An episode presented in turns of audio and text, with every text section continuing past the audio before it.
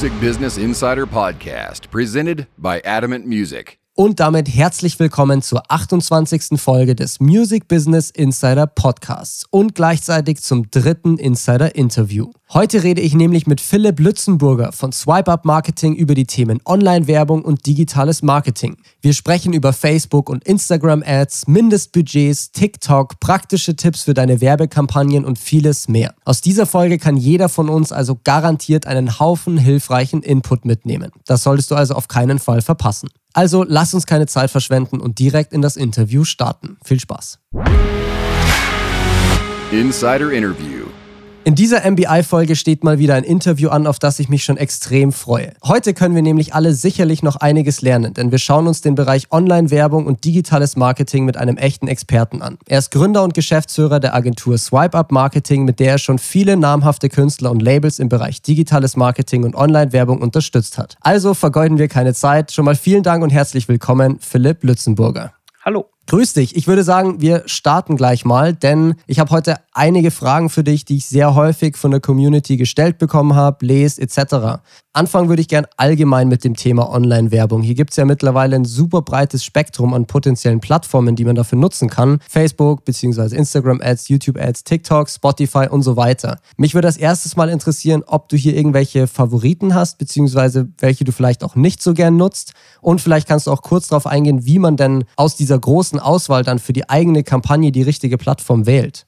Ja, also das ist äh, eine sehr gute Frage zum Einstieg. Ähm, ich glaube, ganz wichtig ist erstmal, äh, wie so immer, die Basics äh, zu verstehen, welche Plattform für was gut ist. Jede, jede Plattform, ähm, auch jede Werbeplattform, hat so einen, einen eigenen Approach. Also ähm, Instagram ist eine super Plattform, um Awareness zu machen über Feed-Ads, über Story-Ads.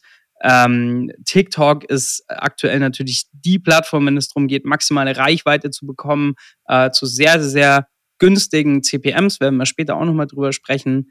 Ähm, und Facebook, und das unterschätzen wirklich die meisten. Ich höre immer wieder, Facebook ist auch tot. Warum machen wir, warum, warum steht hier Facebook im Mediaplan? Facebook ist nach wie vor ähm, in unserer Arbeit die wichtigste Plattform, wenn es darum geht, direkt Umsatz zu machen, ähm, Kampagnen zu schalten, für einen, auf einen Online-Shop, ähm, Merchandise zu verkaufen, Ticketing-Kampagnen zu machen, für Live-Events, aber auch physikalische Bundles, CDs, Vinyls und so weiter und so fort. Da ist Facebook unsere Plattform of Choice. Das heißt, du hast jetzt nicht wirklich einen Favoriten oder auch einen, was auch immer das, das Gegenteil ist, Anti-Favoriten, sondern du wählst die, die Plattform im Prinzip nach Kampagnenziel aus, was willst du machen und welche Plattform ist dafür dann am effektivsten. Genau, also einen richtigen Favoriten geht es, gibt es nicht. Ähm, man muss immer individuell im Mediaplan einfach gucken, was ist das Ziel der Kampagne. Ähm, wollen wir Awareness ähm, für den Künstler machen? Wollen wir Tickets verkaufen in bestimmten Sp äh, Städten, die noch nicht gut laufen? Wollen wir ähm, Merchandise-Produkt vielleicht in einem Vorbestellerzeitraum verkaufen? Oder ähm, ja, der wahrscheinlich häufigste Fall irgendwie eine Single, eine Veröffentlichung irgendwie promoten. Mhm. Ähm, da muss man dann immer individuell gucken, äh, gibt es ein Konzept zur Single, ähm, gibt es vielleicht irgendwie eine Idee für eine TikTok-Kampagne, dann lohnt es sich natürlich auch ähm, sehr viel Fokus darauf zu legen. Oder ist der Künstler eben mit seiner Audience hauptsächlich auf Instagram aktiv, dann entscheide ich mich halt für diese Plattform. Also das kann man pauschal nicht sagen. Jede Plattform hat seinen Vor- und Nachteil. Was hältst du von, von Spotify-Ads? Ja, jetzt relativ neu, aber da auch immer so wieder die, die Frage, ich erreiche erstmal nur die Free-User. Ich meine, oder zumindest mein letzter Stand ist 250 Euro Mindestbudget für eine Kampagne. Also mal, mal schnell ausprobieren für die meisten Künstler ist nicht. Kannst du das empfehlen oder was hältst du davon?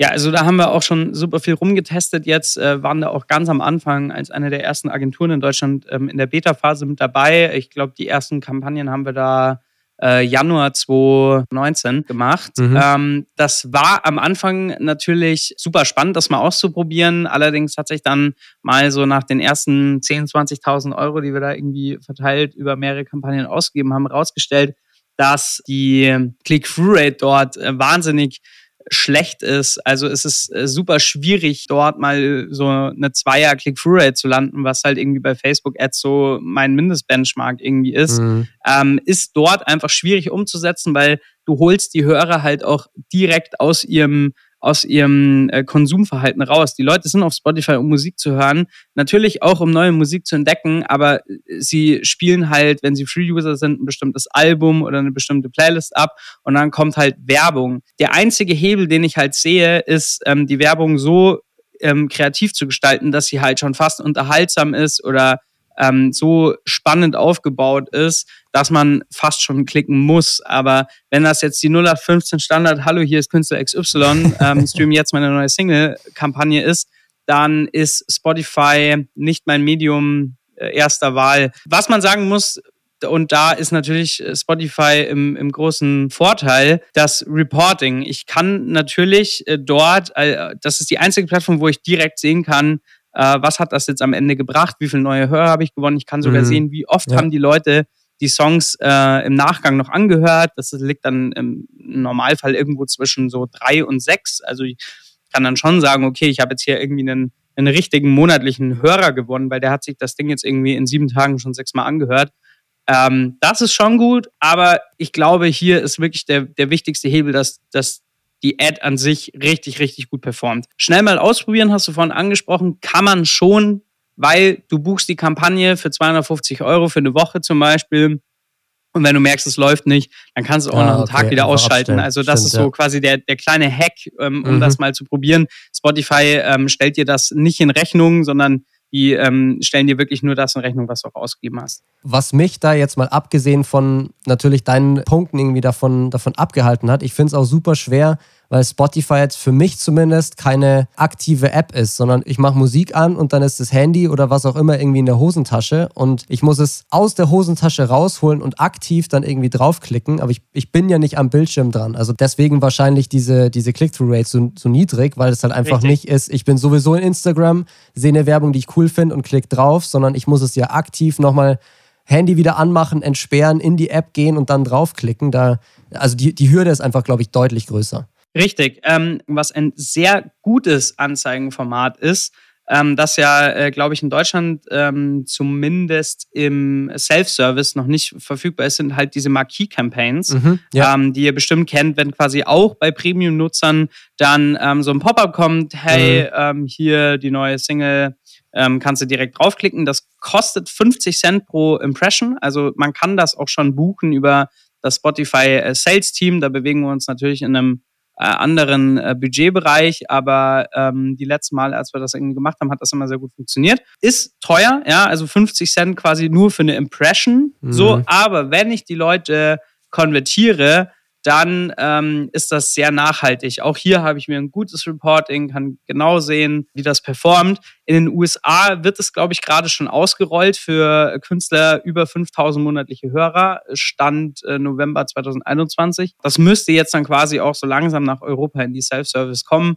Und ähm, dann würde ich jedem raten, das mal auszuprobieren, weil äh, es ja jetzt auf jeden Fall die letzten Kampagnen sehr gut funktioniert hat. Ziehe ich auf jeden Fall den Audio-Ads vor, definitiv. Geil, weil wir es gerade schon angesprochen haben. Eine Frage, die ich sehr, sehr oft bekomme. Wie viel Budget muss man denn mindestens für eine sinnvolle bzw. erfolgreiche Kampagne mitbringen?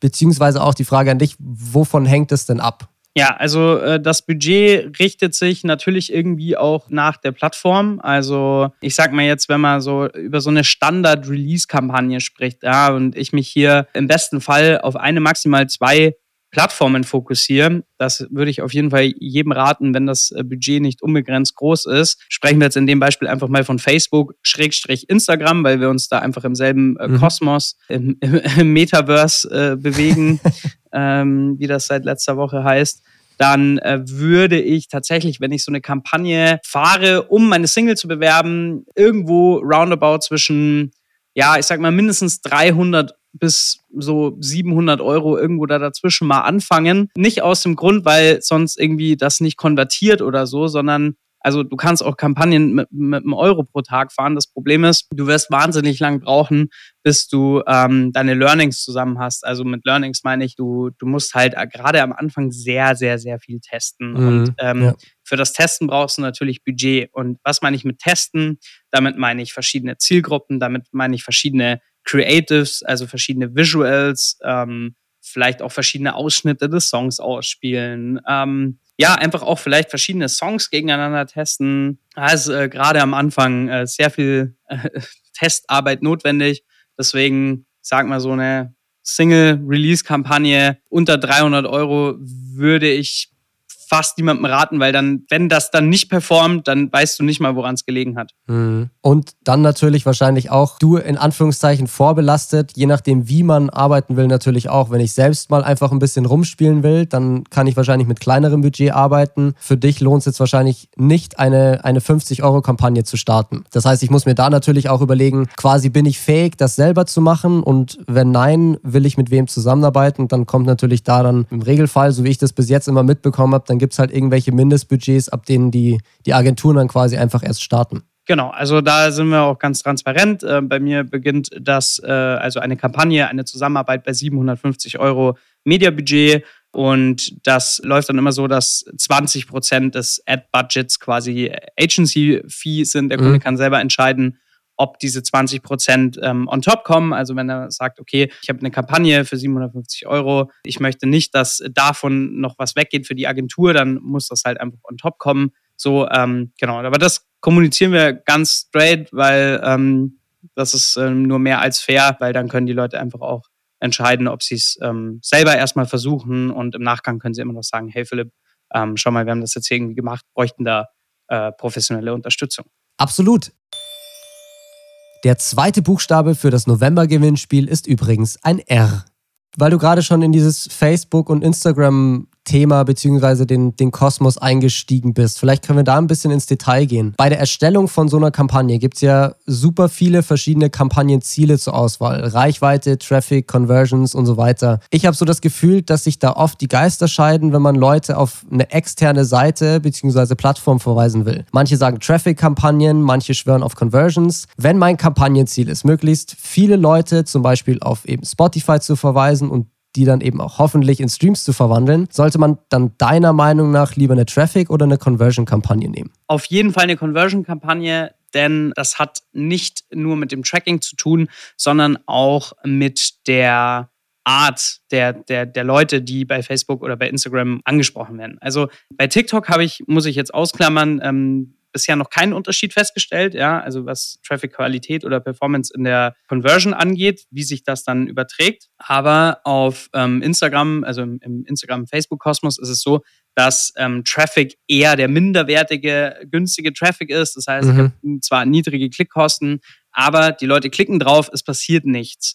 Bei einer Conversion-Kampagne ist ähm, das so angelegt, dass Facebook präferiert Nutzer auswählt, die dafür bekannt sind, dass sie in der Vergangenheit die von dir gewünschte Aktion, zum Beispiel View Content, also das Ansehen, Schrägstrich anhören, also einfach konsumieren von Inhalten, ähm, dass sie das danach eben auch noch machen, nachdem sie auf deine Ad geklickt haben. Das kann in unserem äh, Bereich natürlich äh, das Streamen von einem Song sein, im besten Fall über 30 Sekunden. Und daher lohnt es sich schon, ähm, Ziel Conversion zu nehmen, also Kampagnentyp Conversion und dann auf View Content zu optimieren. Nächste Frage, direkter Link zu Spotify oder ähm, Smart Link dazwischen oder irgendein Deep Linking Tool. Da kann ich eigentlich sagen, man kann das nicht richtig machen. Man kann aber eine Sache falsch machen. Und zwar ist, äh, also wie gesagt, man kann Deep Link benutzen, der dann direkt die, in die App öffnet. Man kann Smart Link benutzen, klassisch, wo dann alle DSPs verlinkt sind. Mhm.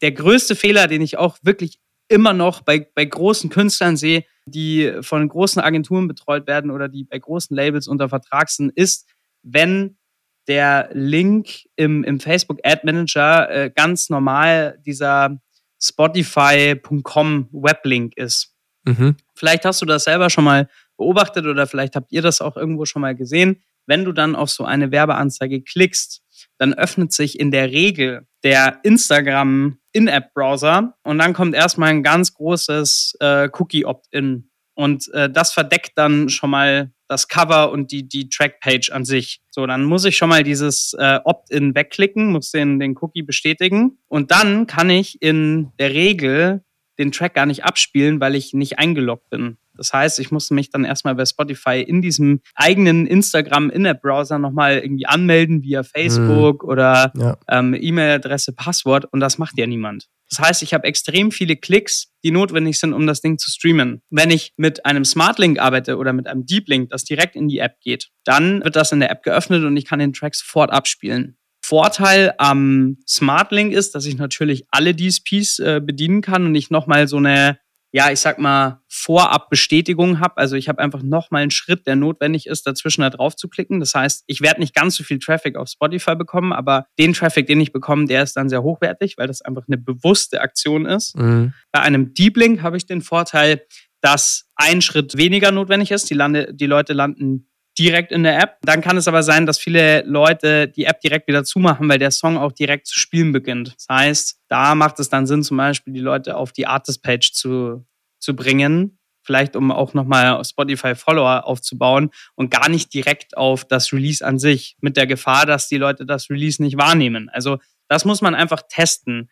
Man kann alles ausprobieren, alles gegeneinander testen, nur eben nicht den Spotify Weblink als Ziel-URL benutzen. Das unbedingt vermeiden. Zwei Fragen dazu. Punkt eins, hast du da irgendwelche Lieblingsanbieter für Smart bzw. Deep Links und Punkt 2, du hast ja vorhin gesagt, ich muss Facebook irgendein Event geben. Du hast jetzt vorhin dieses View Content Event gesagt. Ich muss ihnen ja irgendwie angeben, was ist denn meine Conversion, was ist denn mein Ziel? Und da brauche ich ja dann wahrscheinlich irgendwie einen Anbieter, weil Beispiel dein, was wir nicht machen sollen, der einfache Spotify-Link. Darauf hat ja Facebook jetzt keinen Zugriff und kann sagen, ich habe, oder anderes Beispiel, irgendwie ein Smart-Link, den ich nicht tracken kann woher weiß Facebook, dass die Leute draufgeklickt haben? Oder ist das, bringe ich da was durcheinander?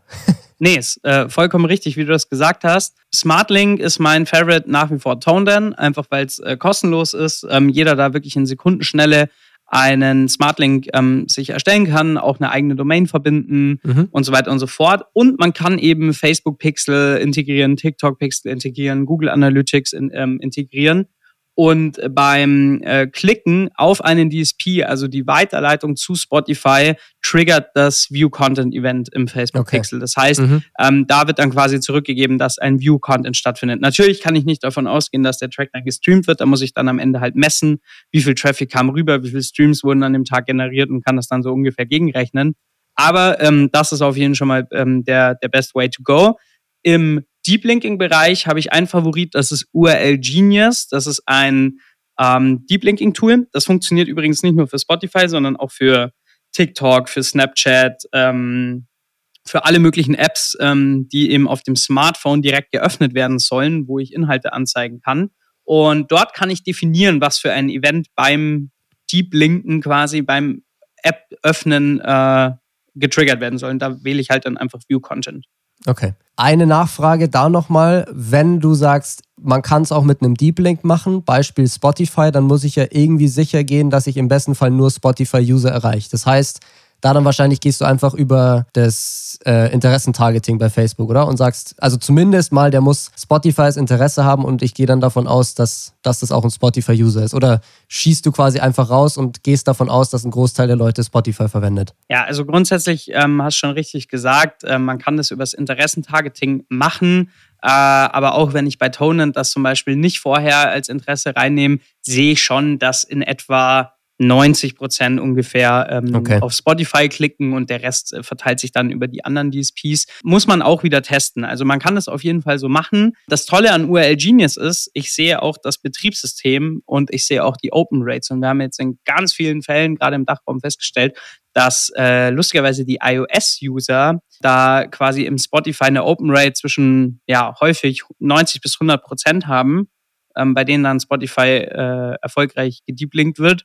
Ähm, und bei Android sind es eher so 40 bis 50 Prozent. So. Ja, und dann kann ich halt nach, äh, sagen wir mal, drei, vier Tagen, wenn ich das sehe, äh, einfach Android zum Beispiel aus meinem Targeting rausnehmen. Das heißt jetzt mhm. nicht pauschal, dass ihr das machen sollt, aber einfach für euch ausprobieren, gucken, analysieren, optimieren. Ganz normaler Kampagnenprozess. Perfekt. Abschließend vielleicht noch die Frage an dich. Hast du irgendwelche praktischen Tipps, die MusikerInnen unbedingt beachten sollten oder natürlich auch gerne irgendwelche häufigen Fehler, die man wiederum vermeiden sollte? Ja, also Grundsätzlich vielleicht jetzt auch einfach so ein bisschen in die Zukunft gedacht. Auch im organischen Bereich ist ja TikTok extrem auf dem Vormarsch und meiner Meinung nach ein Must-Have-Marketing-Tool für jeden Künstler oder jede Künstlerin, die es ernst meint. Mhm. Hier ein super, super äh, guter Case, den wir jetzt einfach auch in den letzten Monaten immer und immer wieder replizieren konnten. Also kein Zufallstreffer. Äh, ihr könnt euch gerade mit TikTok-Ads sehr, sehr, sehr günstig eure eigene Artist-Playlist beispielsweise aufbauen. Also wir haben das jetzt ähm, immer, immer öfter gehabt in allen möglichen Genres dass man mit einem guten Creative auf TikTok, das eine gute Click-Through-Rate hat, ähm, irgendwas so zwischen zwei und drei Prozent, kann man sich tatsächlich so sagen wir mal, zwischen 15 und 30 Cent pro Follower seine Playlisten aufbauen. Und im Vergleich zu Facebook ist das halt aktuell irgendwie fünf bis zehnmal günstiger. Mhm. Und ähm, gerade jetzt wahrscheinlich eben einfach noch so ein ja, Golden Nugget, das man jetzt auf jeden Fall noch mitnehmen sollte. Geil. Irgendwelche Fehler vielleicht oder ein, ein Fehler, der dir immer wieder auffällt, wo du denkst, mach das doch bitte nicht? Ja, schlechte Creatives. Also ähm, Leute, die äh, quasi vielleicht sich so ein Cutdown von ihrem Musikvideo machen, der jetzt vielleicht auch nicht sonderlich äh, klug gewählt ist und dann äh, da gar nichts reinpacken, äh, keine Call to Action, einfach nur ein Ausschnitt aus dem Musikvideo. Genau, und dann einfach vielleicht auch kein, kein AB-Test. Also das ist eh für mich ein Muss. Also wenn Leute mit uns arbeiten, dann möchte ich mindestens drei bis fünf verschiedene Teaser-Versionen haben, damit ich hier einfach gegentesten kann. Ähm, die ersten Frames sollten sich hier grundlegend unterscheiden, sprich die ersten vier bis fünf Sekunden ähm, sollten bei jedem Teaser anders sein und dann kann ich halt gegentesten, was äh, am besten funktioniert. Und da ist eigentlich schon der größte Fehler. Wenn ich halt ein Creative habe und das performt mhm. schlecht und ich habe keinen Vergleich, dann weiß ich ja nicht mal, dass es schlecht performt. Und ähm, so verbrennen halt viele Leute ihr Geld, weil sie die Performance, die sie bekommen, auch deutlich günstiger haben könnten. Hast du da irgendwie Erfahrungswerte mit dem mit der Art des, des Videos sozusagen, quasi Musikvideo-Teaser oder davor stellen sich die Leute kurz vor die Kamera und sagen was in die Kamera. Also es gibt ja verschiedenste Wege an, an Videos, wie ich meinen Song vermarkten kann. Hast du da irgendwie irgendwie Erfahrungswerte, was vielleicht besser funktioniert und was nicht so gut? Also auf Instagram funktioniert nach wie vor dieser ganz klassische Musikvideo-Teaser gut. Wenn ich kein Musikvideo habe, dann ähm, gern irgendwie auch ein Visual oder ein, ja, einfach irgendwie so ein, so ein Visualizer, mhm. irgendwas animiertes. Kann auch sein, dass sich das Cover einfach so ein bisschen bewegt oder irgendwie sowas. Da, da kann ich jetzt nicht mit riesig guten Click-Through-Rates rechnen, aber ähm, Instagram ist die Plattform, auf dem diese klassischen Out-Now-Musikvideo-Teaser gut funktionieren. Die funktionieren zum Beispiel auf TikTok überhaupt nicht, mhm. weil TikTok einfach ähm, Original Content möchte und auch das Publikum diesen ganz klassischen TikTok-Content haben will. Ich hatte heute erst wieder ähm, Künstler, der gesagt hat, du, ich habe ja vorhin irgendwie auf TikTok meinen Teaser gepostet, äh, der hat ja irgendwie gar nicht organisch auch gar keine Views bekommen. Und da kann ich euch als Tipp an die Hand geben, so Storytelling-TikToks, wo ihr vielleicht einfach auch, wenn ihr keine Aufnahmen habt, das irgendwie nachstellt, wie ihr im Studio den Song produced habt, irgendwie, äh, man sieht so ein so ein bisschen Szenen, wie er das einspielt, wie er am Mic steht, wie das irgendwie gemixt und gemastert wird. Und dann könnt ihr mit der TikTok-App einfach mit dieser Voice-Over-Funktion ähm, so einen Text einsprechen wie, vor drei Monaten war ich mit meiner Band im Studio, wir haben einen Song gemacht, der heißt XY, er ist jetzt auf allen Plattformen erhältlich. Hört ihn euch an und schreibt hier gerne in die Kommentare Feedback. Sowas zum Beispiel, das ist einfach so mhm. Storytelling und das wollen die Leute auf TikTok sehen. Also dort ist es ganz wichtig, dass es wirklich Content ist, der für die Plattform gemacht ist und nicht lieblos irgendein Teaser. Auf Instagram funktioniert das noch, aber ich glaube, dass das einfach nicht die Zukunft ist, sondern ja, umso kreativer, desto besser. Perfekte Abschlussworte. Philipp, vielen, vielen Dank für deine Zeit. Ich bin mir sicher, dass wir heute alle super viel mitnehmen konnten. Vielleicht können wir das Gespräch in Zukunft ja auch nochmal fortführen, denn wie wir gerade gemerkt haben, dieses Thema ist so umfangreich, dass garantiert noch viele, viele Fragen offen sind. Jetzt aber erstmal vielen Dank für dein Wissen und deine Zeit und natürlich auch, wer Philipp kontaktieren will, findet unten alle Infos in der Podcast-Beschreibung. Vielen Dank dir. Ja, Janik, danke für die Einladung und vielleicht bis demnächst äh, in Teil 2. Unbedingt. danke dir. Ciao, ciao. Servus. Das war's jetzt für diese Folge des Music Business Insider Podcasts. Ich hoffe wie immer, dass dir die Episode gefallen hat und du einiges lernen konntest. Natürlich freue ich mich auch immer sehr über dein Feedback und Anregungen für zukünftige Folgen. Und falls du es noch nicht getan hast, dann folge auch gerne dem Podcast und unseren anderen Kanälen. Und wie gesagt, unten in der Podcast-Beschreibung findest du alle Infos zu Philipp. Jetzt aber erstmal vielen Dank fürs Zuhören und bis zum nächsten Mal. Deine Musik hat's verdient, gehört zu werden.